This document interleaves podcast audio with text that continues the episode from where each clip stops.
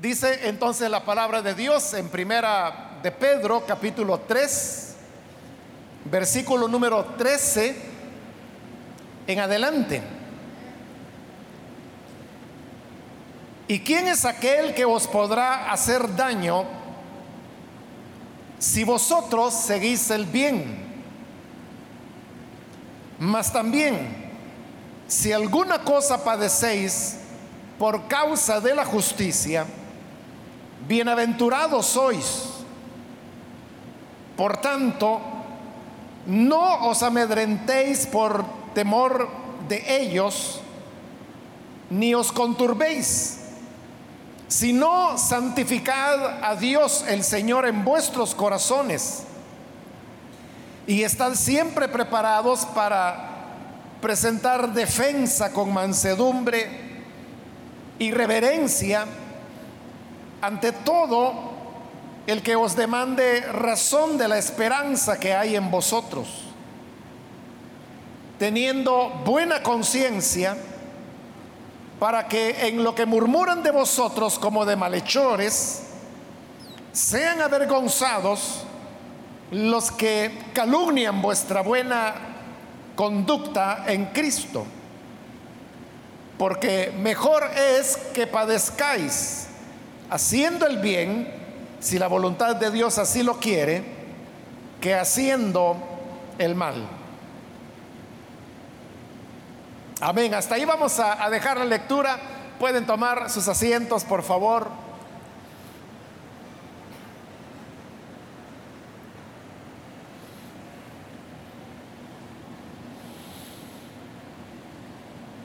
Seguimos, hermanos, adelante con el estudio, como lo dije hace un momento, de esta primera carta de Pedro.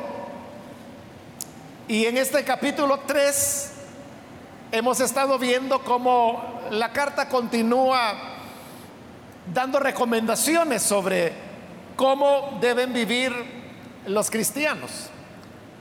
Porque los creyentes han recibido beneficios que les han dado un grado de honor delante de Dios. Entonces la carta dice, bueno, conforme a la honra recibida, así es como tenemos que actuar. Y hablando, hermanos, de, de esa forma correcta de actuar, llegamos ahora a los versículos que nos hablan acerca de cómo debe ser nuestra conducta frente a la oposición o al rechazo que, que vamos a recibir por el hecho de ser cristianos. Es bien importante entender que estas palabras que dice la primera carta de Pedro y que acabamos de leer, son palabras que van dirigidas a personas que están sufriendo por calumnias, por cosas malas que se dicen de ellos. Pero, como también lo explica la carta, estas cosas malas que se dicen de los creyentes no es porque ellos hayan hecho algo malo, es todo lo contrario. Porque están haciendo lo que es justo, lo que es correcto. Por eso es que están recibiendo ataques. Y los ataques vienen de parte del mundo y las personas que pertenecen al mundo. Porque el mundo es un sistema que está organizado y que se opone al Señor. Se opone a Dios, pero también se opone a sus planes, a sus valores y se opone también a aquellos creyentes que viven de acuerdo a esos valores. Entonces, cuando los creyentes viven cosas como la verdad, la transparencia, que la Biblia le llama andar en luz, cuando el creyente se muestra amigo de lo correcto, cuando ama cuando perdona al enemigo, todas estas cosas que estoy mencionando chocan con el mundo. Porque el mundo está bajo las tinieblas y el mundo no le interesa lo correcto, no le interesa lo justo, todo lo contrario. Tampoco le interesa la honestidad, la transparencia, sino que siempre el mundo anda en busca de ocultamiento. Tampoco le interesa temas como el perdón al enemigo o el decir la verdad bajo toda circunstancia.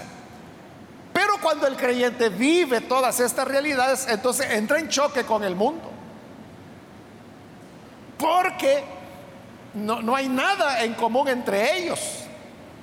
Porque el mundo tiene otros intereses que podríamos llamar antivalores. Y por eso chocan con el creyente, porque el creyente tiene los valores del Evangelio. Los valores que he mencionado de, de la verdad, del perdón, de la reconciliación, de la transparencia, de la honestidad. Entonces no puede llevarse bien un mentiroso con alguien que dice la verdad siempre. No pueden entenderse una persona que lo que está buscando es que todo lo que hace, hacerlo en lo oculto, hacerlo en las tinieblas. No puede llevarse con alguien que está acostumbrado a vivir en la luz y a, hacer las cosas abiertamente delante de las personas. Entonces siempre habrán choques. Esos choques, hermanos, son los que producen los ataques contra los creyentes. Y por eso, mientras más sea el compromiso que un creyente tiene con los valores de la palabra de Dios, mayor será la oposición que va a recibir. Pero si un creyente no es atacado por el mundo, no recibe calumnias, no recibe ofensas de parte del mundo, ese creyente que se preocupe, porque algo está mal en su vida.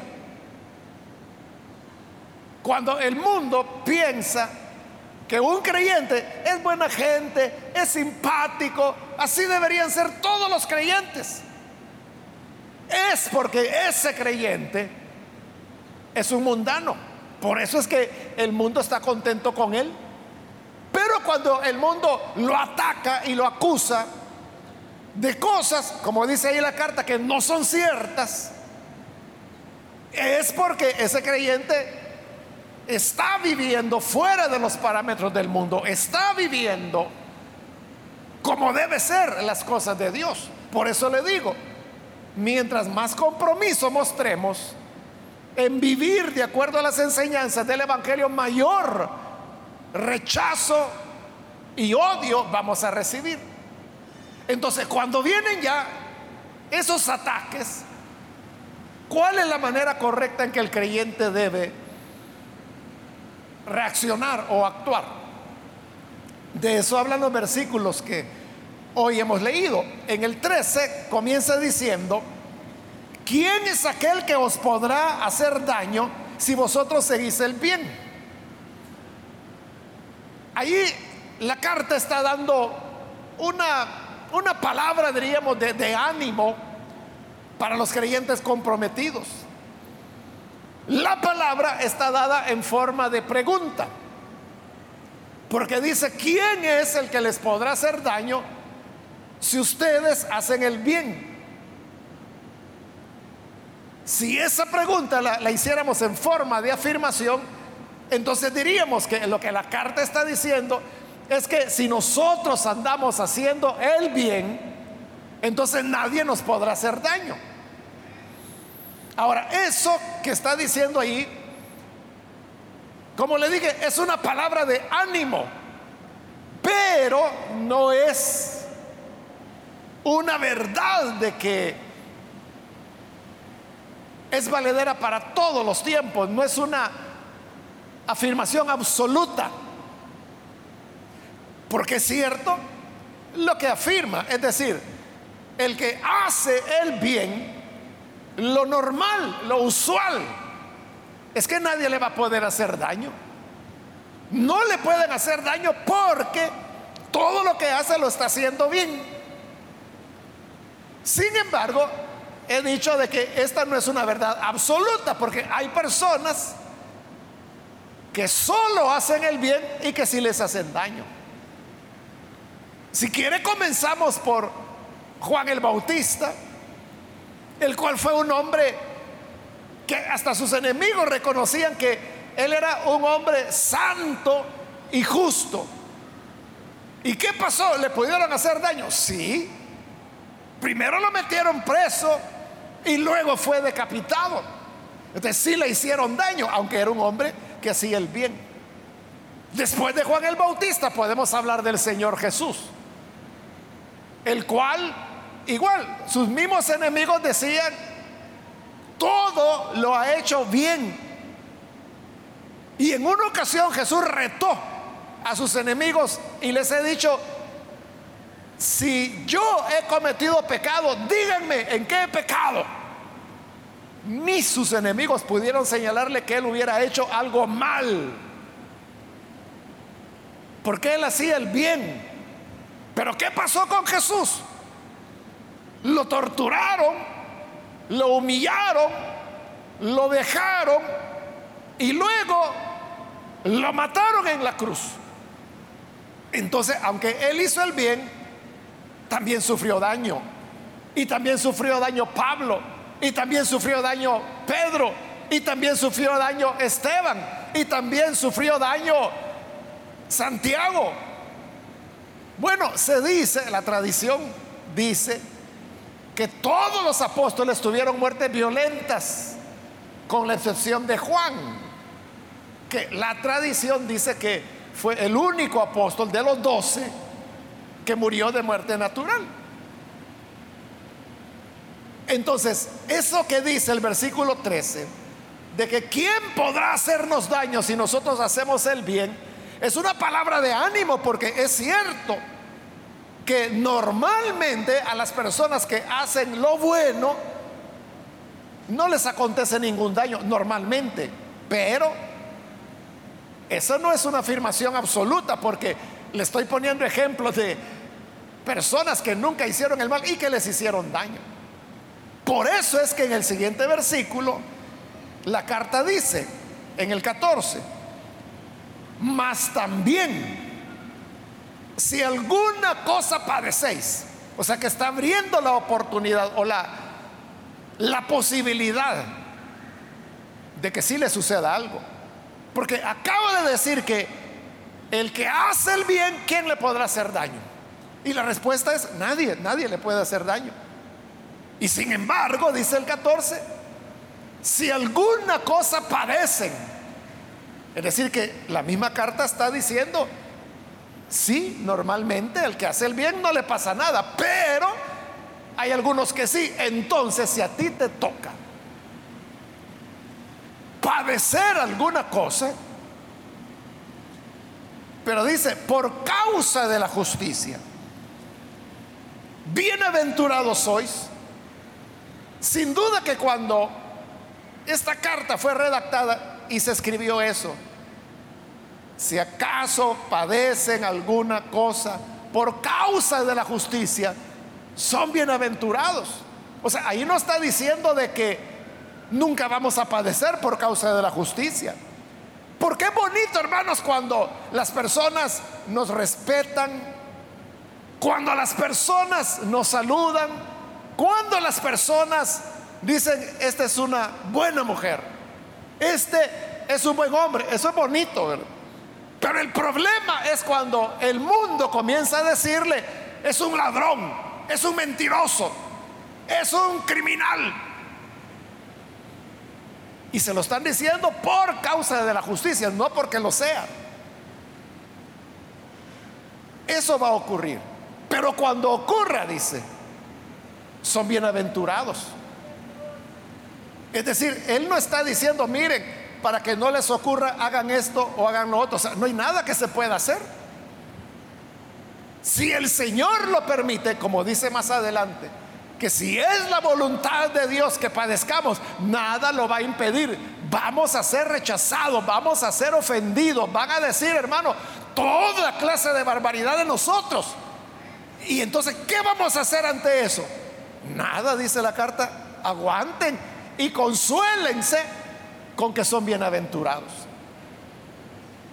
Y cuando dice que es bienaventurado el que sufre por causa de la justicia, sin duda que ellos lo que tenían en mente fueron las palabras de Jesús. Allá, cuando él pronunció las bienaventuranzas, que hoy es parte del Sermón del Monte.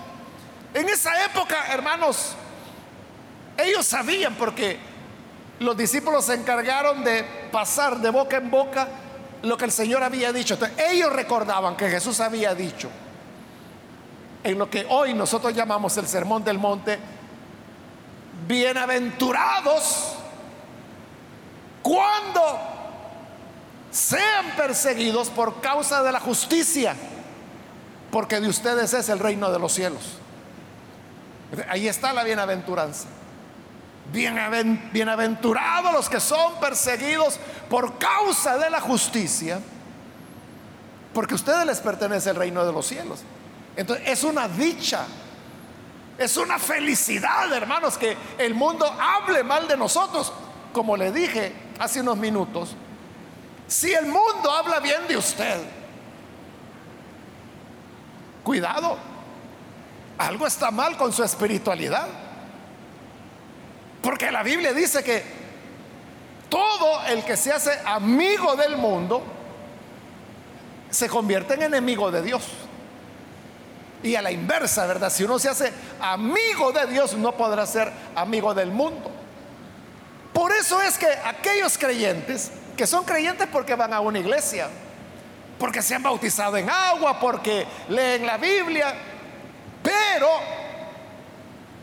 dejan que el mundo haga y deshaga. En el mundo están mintiendo, están robando, están maltratando a las personas y hay creyentes que no dicen nada. Los creyentes mudos son bien bonitos porque se pueden colocar en cualquier parte de adorno, amigos del mundo.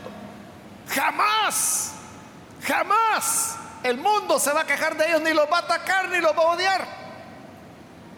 Sino que lo que el mundo va a decir es, así deberían ser todos los creyentes. Con su boquita cerrada. Feliz el mundo con eso. El problema, hermano, es cuando esos creyentes, por causa de la justicia, por causa de la verdad, hablan la verdad por causa de la luz, quieren que las cosas sean transparentes. Cuando por causa de lo que es correcto, quieren que a las personas se les trate con justicia. Esos creyentes que no se callan, sino que son como Juan el Bautista, que son como Jesús, que son como Pablo, que son como Esteban, que son como todos aquellos que terminaron martirizados, es porque dieron testimonio y al dar testimonio son bienaventurados, dichosos, felices, porque de ellos es el reino de los cielos. Esos son los que están bien. Esos son los que van por buen camino. Por eso, hermano, el ser aborrecido el ser calumniado, el ser atacado, son medallas que están poniendo en nuestro pecho. El mundo cree que nos está ofendiendo, el mundo cree que nos está causando un daño o que uno va a terminar mal. Pero cada cosa que dicen, Jesús dijo, felices ustedes, dichosos cuando hablen en contra de ustedes. Bienaventurados aquellos que por causa de la justicia sean perseguidos, porque a ellos les pertenece el reino de los cielos. Entonces, los ataques solo están confirmando que se trata de un verdadero creyente, fiel al Señor. Entonces, normalmente al que hace el bien no le va a ir mal. Pero dice, si alguna cosa padecen, porque a veces se da, le ocurrió a Juan, le ocurrió a Jesús, le ocurrió a Pablo, le ocurrió a todos los apóstoles. Gócense, porque son felices. Por tanto, dice la segunda parte del versículo 14, no os amedrentéis por temor de ellos, ni os conturbéis. Está diciendo dos cosas. Uno, no le tengan temor al mundo. No le tengan temor al mundo. Y en segundo lugar, no se conturben. Conturbarse sería, hermanos, cuando uno se sorprende y uno dice, uy, ¿y por qué están diciendo eso en contra mía? ¿Y por qué es que me están calumniando todo? O sea, ¿y qué le sorprende? ¿Qué le sorprende? ¿Qué le conturba? Si es lo que Jesús dijo que iba a ocurrir. Qué bueno que ocurre porque esa es garantía de que estamos donde debemos estar. Si Juan el Bautista hubiera mantenido la boca cerrada, quizás todavía estuviera vivo.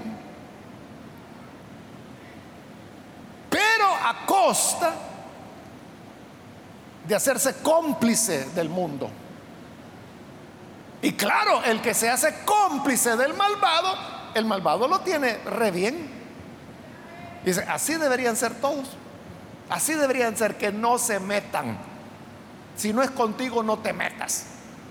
Eso le gusta a los malvados. El problema es cuando alguien se opone a eso y dice, mire, no, eso no es correcto. O como Juan le decía a Herodes, no es lícito que tengas la mujer de tu hermano.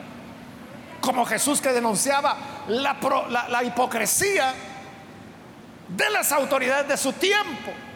Como Pablo que se negaba a sucumbir frente a la maquinaria publicitaria del imperio romano que decía que César era el único Señor. Él decía, no, solo hay un Señor, el cual es Jesucristo. No hay otro nombre en el que podamos ser salvos, sino solo en el nombre de Jesús. No era el nombre del emperador Augusto, no era el nombre de César, que era el título que le daban a los emperadores, era el nombre de Jesús. esos son los que terminan sin cabeza, como Pablo. Pero dice la carta, no tengan miedo, no se conturben. No hay que tener miedo, hermanos. Porque eso precisamente es lo que el mundo quiere, que, que usted tenga miedo. Y que usted dice, no, mejor ya no voy a decir nada. No, esto está peligroso, mejor la boca callada, porque si no, no tengan miedo, dice. No está diciendo que no nos va a ocurrir nada. Lo que está diciendo es, les puede ocurrir, pero si les ocurre, siéntanse bienaventurados, siéntanse dichosos. Jesús dijo, felices, porque así trataron a los profetas que fueron antes que ustedes. Entonces es un honor, porque entonces nos están poniendo en la categoría de profetas, o sea, nosotros no lo hemos pedido.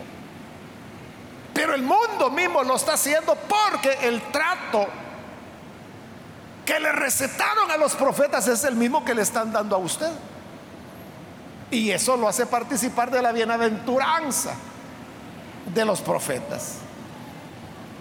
Versículo 15 dice, en lugar de tener temor y de conturbarse, dice, santificad a Dios el Señor en vuestros corazones. En lugar de andar temiendo, dice, lo que debemos hacer es santificar a Dios en nuestros corazones. ¿Qué significa eso de santificar a Dios? Santificar es una palabra que viene desde el hebreo y luego pasó al griego y así llegó al cristianismo. Pero el origen de la palabra santificar es separar, poner aparte. Por ejemplo, los depósitos que se utilizaban en el tabernáculo y luego en el templo del Señor eran santos. ¿Pero por qué eran santos? por el metal de que estaban hechos. No, porque habían sido puestos aparte. No se usaban para nada que no fuera el servicio en el templo del Señor. Allí no era para que comiera el sacerdote, allí no era para que la gente agarrara eso y le diera otro uso. Estaban aparte, solo habían sido hechos y solo se usaban en el templo del Señor.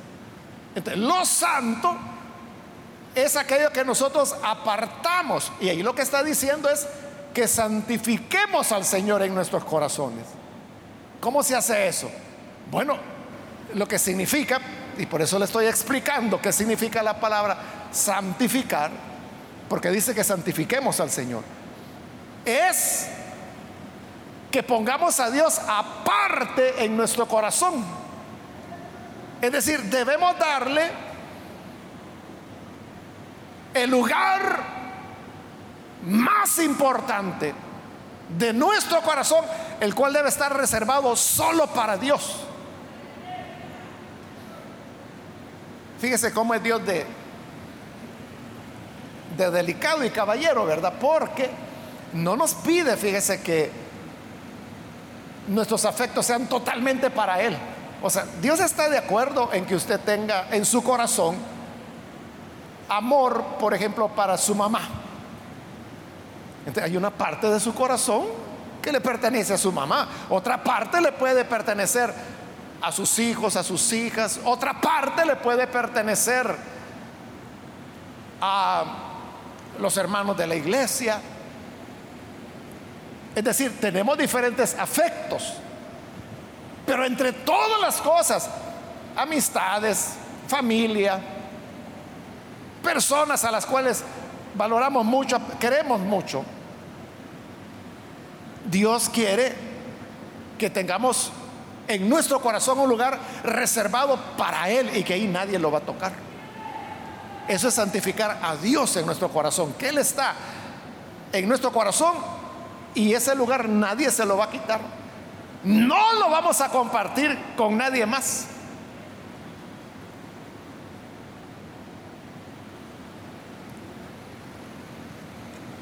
Entonces, el problema es cuando ese lugar que le corresponde al Salvador, queremos compartirlo con alguien más, con otra persona, con otro hombre. Entonces, sí, primero Dios y fulano que vamos a hacer tal cosa. Ese es un corazón ya partido. Ya no es un lugar exclusivo para Dios, sino que usted está confiando en Dios, porque usted dice, pero también está poniendo una parte en un fulano que a saber si le va a cumplir o no le va a cumplir, lo más seguro es que no le va a cumplir. Entonces cuando dice santifiquemos a Dios en nuestro corazón significa que esa parte de nuestro corazón debe, debe ser intocable, ahí solamente el Señor. Nadie debe meterse ahí. Cuando se trata de fe, cuando se trata de confianza, cuando se trata de entrega, cuando se trata de creer, son cosas que solo debemos hacerlas con Dios nadie más. Nadie más, sea quien sea. Aunque ese fulano, hermano, se, se cuelgue de los pies del techo y colgando de los pies le dice, mire, pero yo te prometo que voy a hacer tal cosa. No le crea. Porque como dice la escritura, sea todo hombre mentiroso. Solo Dios es verdadero. Así es. Santificar a Dios en nuestro corazón entonces significa que eso, ese lugar de Dios, no permitimos que nadie lo tome y que nadie lo vaya a usurpar. Y continúa el 15. Y están siempre preparados para presentar defensa con mansedumbre y reverencia ante todo el que os demande razón de la esperanza que hay en vosotros porque el mundo, hermanos, no solamente insulta, calumnia, A veces el mundo también puede pedirnos, ¿y usted por qué dice lo que dice? ¿Usted por qué cree lo que cree? ¿Usted por qué afirma lo que afirma? Entonces dice la carta, nosotros tenemos que estar preparados para presentar defensa de quien nos demande razón de nuestra fe. O sea, ¿en qué estamos confiando? Pero dice que esa defensa debemos hacerla con mansedumbre y con reverencia. Es decir, aunque uno sabe, hermano, que la persona es malintencionada y que la pregunta que hace quizás la hace llena de odio, pero uno debe reaccionar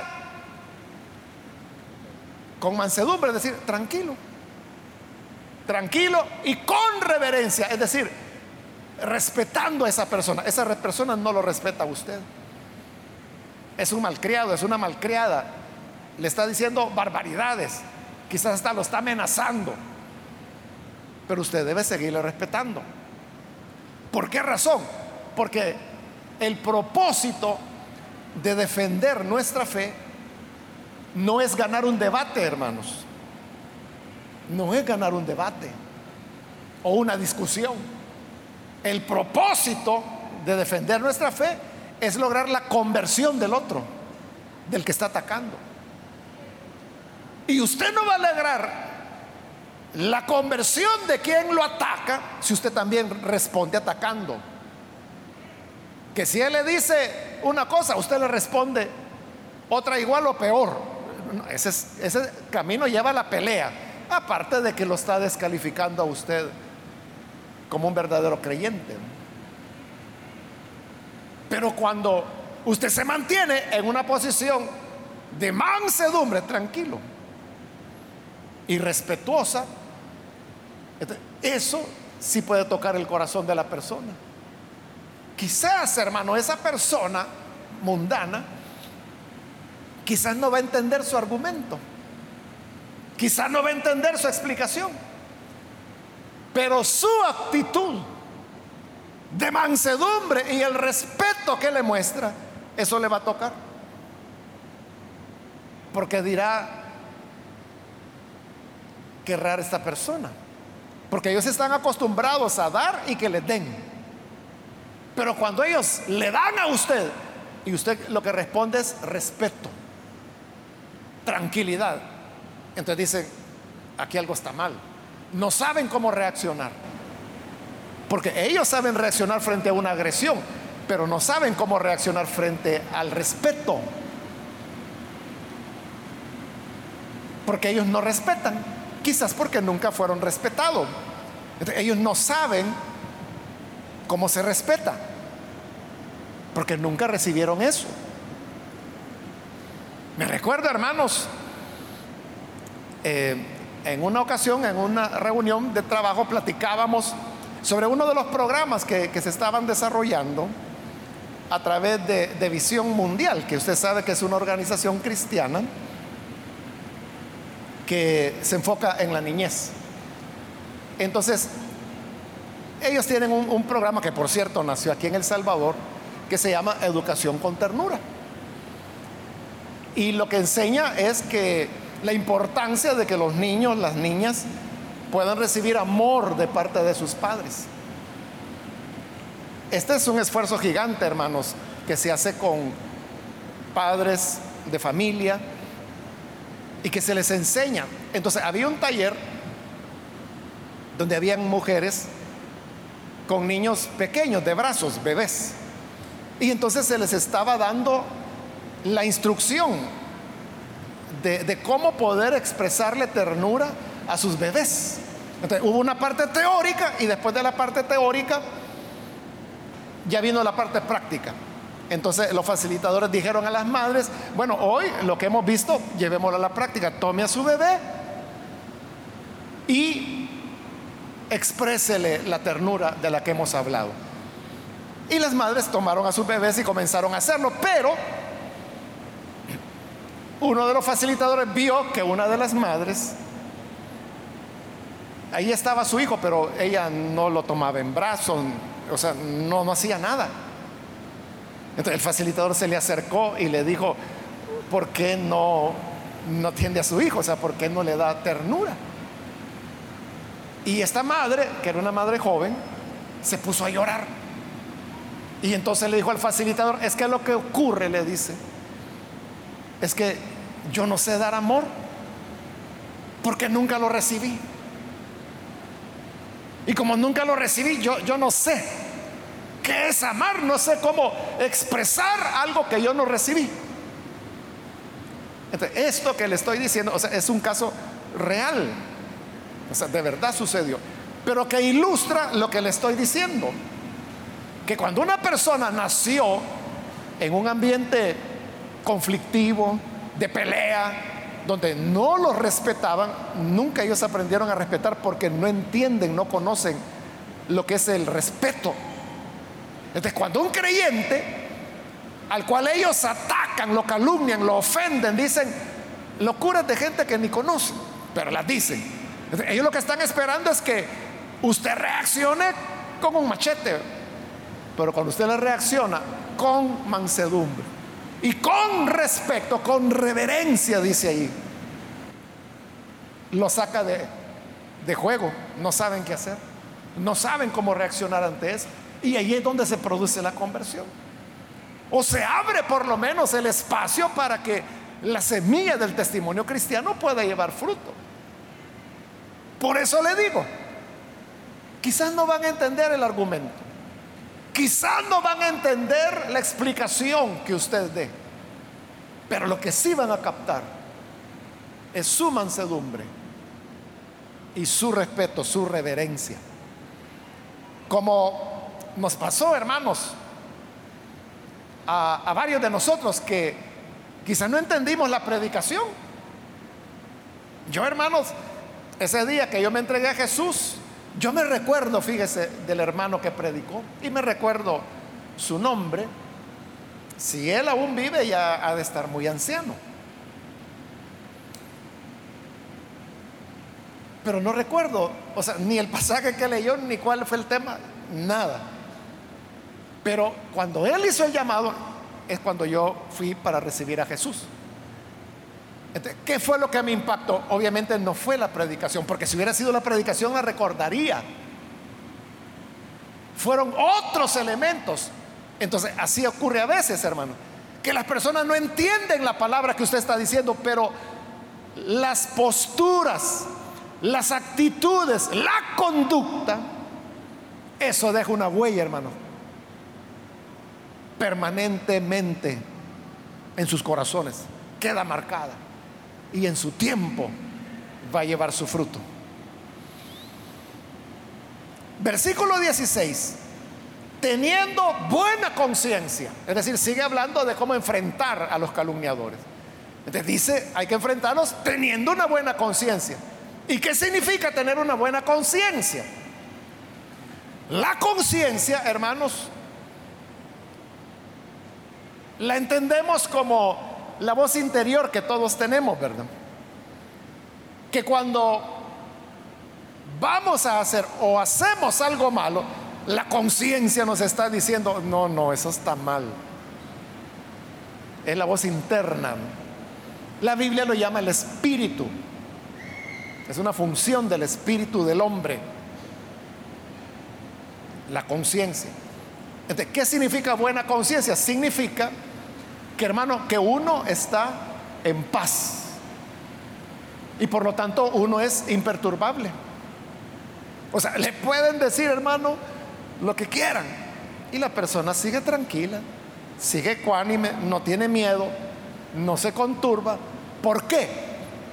Porque tiene una limpia conciencia. Es decir, no tiene nada que le haga temer, porque sabe que no le pueden señalar nada.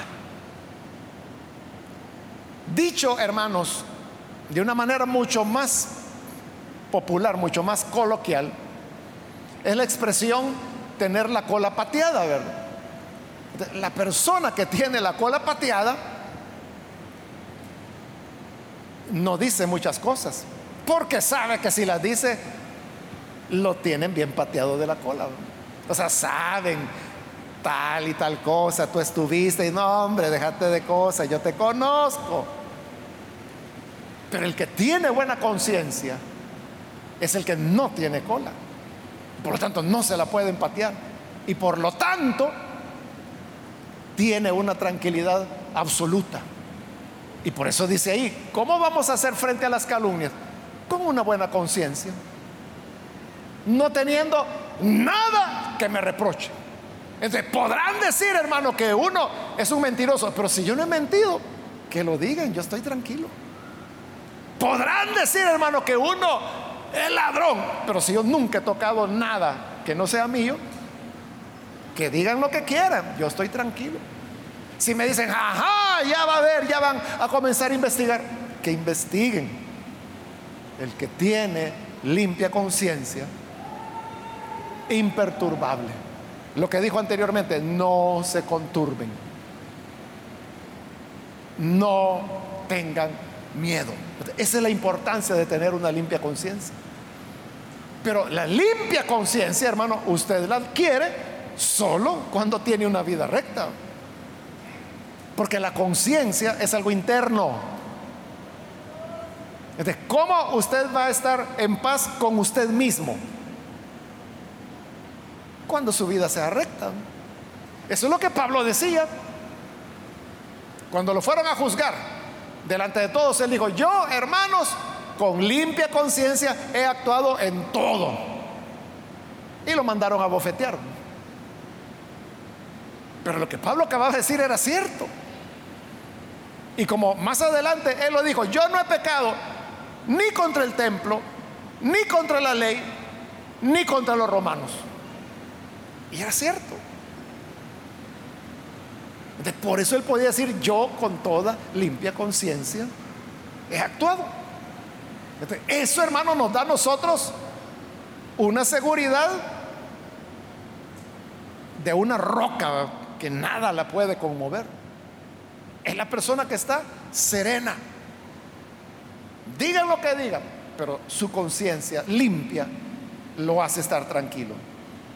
Sigue el 16, para que en lo que murmuran de vosotros como de malhechores, porque eso decían, ¿verdad? Y dicen de los creyentes que son malhechores, sean avergonzados los que calumnian vuestra buena conducta en Cristo. ¿Qué sucede, hermano, si alguien lo calumnia y le dice, usted es malhechor. Bueno, una palabra que nosotros casi no usamos, ¿verdad? Pero usamos más ladrón, sinvergüenza, cosas así, ¿verdad? Pero si alguien viene y dice, mire, usted ha robado, usted es un ladrón, usted es aquí, usted es allá, y usted dice, ¡Ah! no, no, no es cierto, no, ¿cómo va a creer? Tráigame las pruebas, pues, vamos a ver. Si usted se pone en ese plano, ya perdió, ¿verdad? Pero si a usted le dicen malhechor y usted sigue amando, sin miedo, sin conturbarse, ¿cómo lo logra? Teniendo una buena conciencia. O sea, porque usted sabe que no es cierto. No tiene por qué defenderse. Porque su integridad lo sostiene.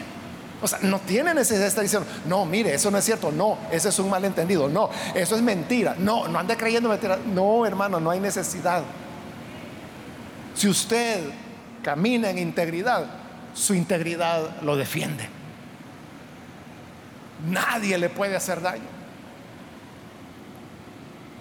Y luego termina ya en el 17, cuando dice, porque mejor es que padezcáis haciendo el bien si la voluntad de Dios así lo quiere. Porque a veces Dios no lo permite.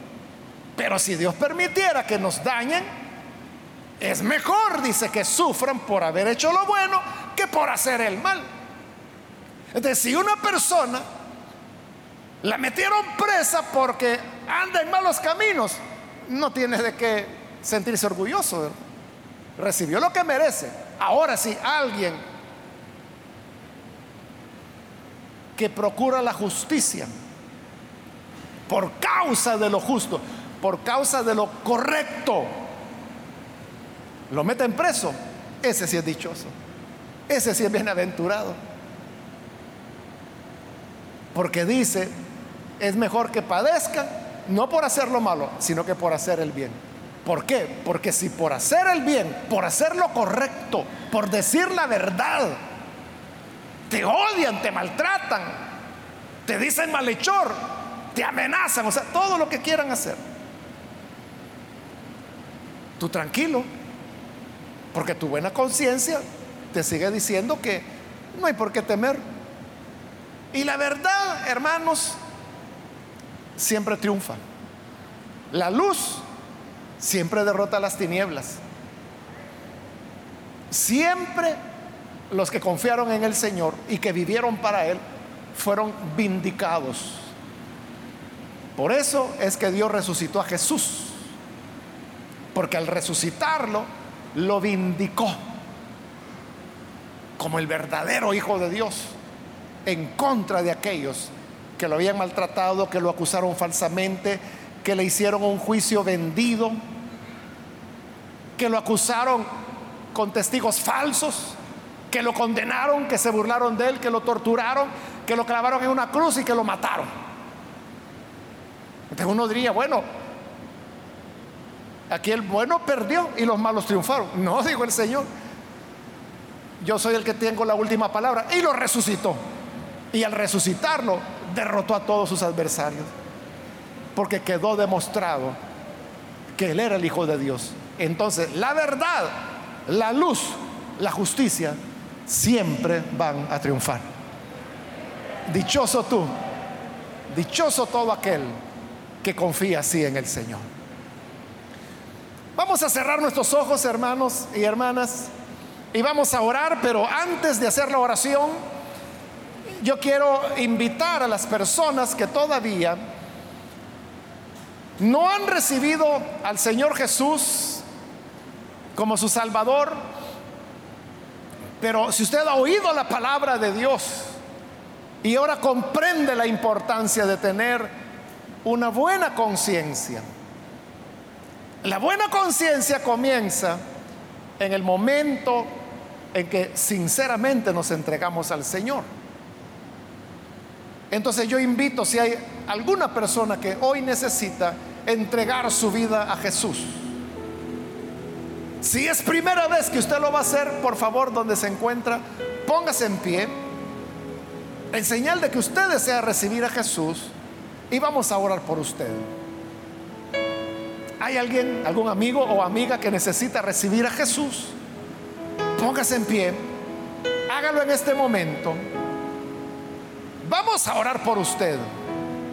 Porque la gracia del Señor es la que nos alcanza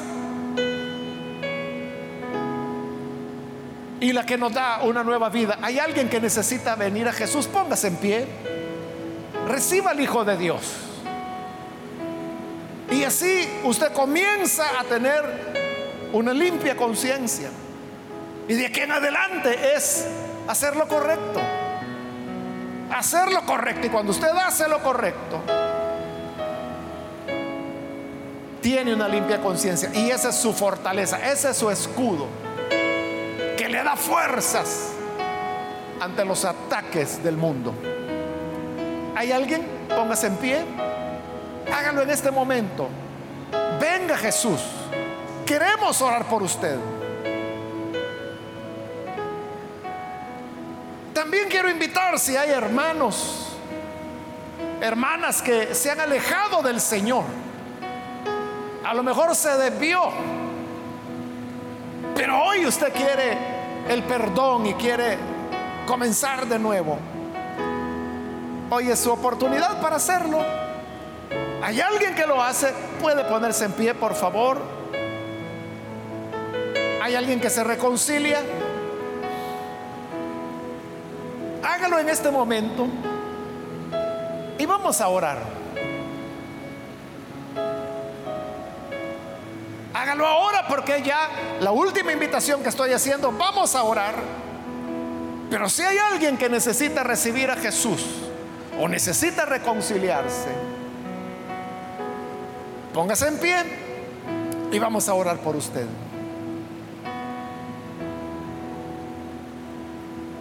Que el Señor nos ayude, hermanos y hermanas, para que siempre nos conduzcamos en rectitud, en lo correcto, y que así podamos tener una limpia conciencia todos los días de nuestra vida.